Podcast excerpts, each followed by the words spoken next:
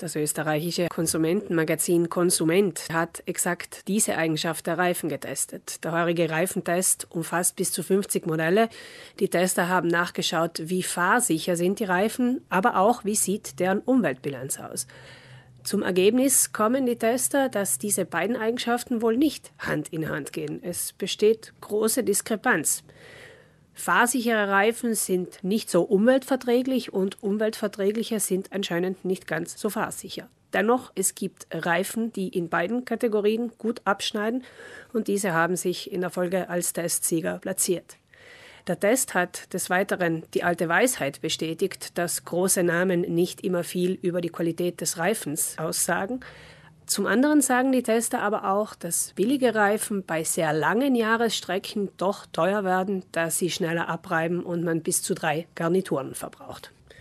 Aus Verbrauchersicht macht es immer Sinn, mehrere Angebote zu vergleichen. Es ist dabei sinnvoll, zuerst einen Warentest zu konsultieren, um zu schauen, was die Experten zu den einzelnen Namen sagen.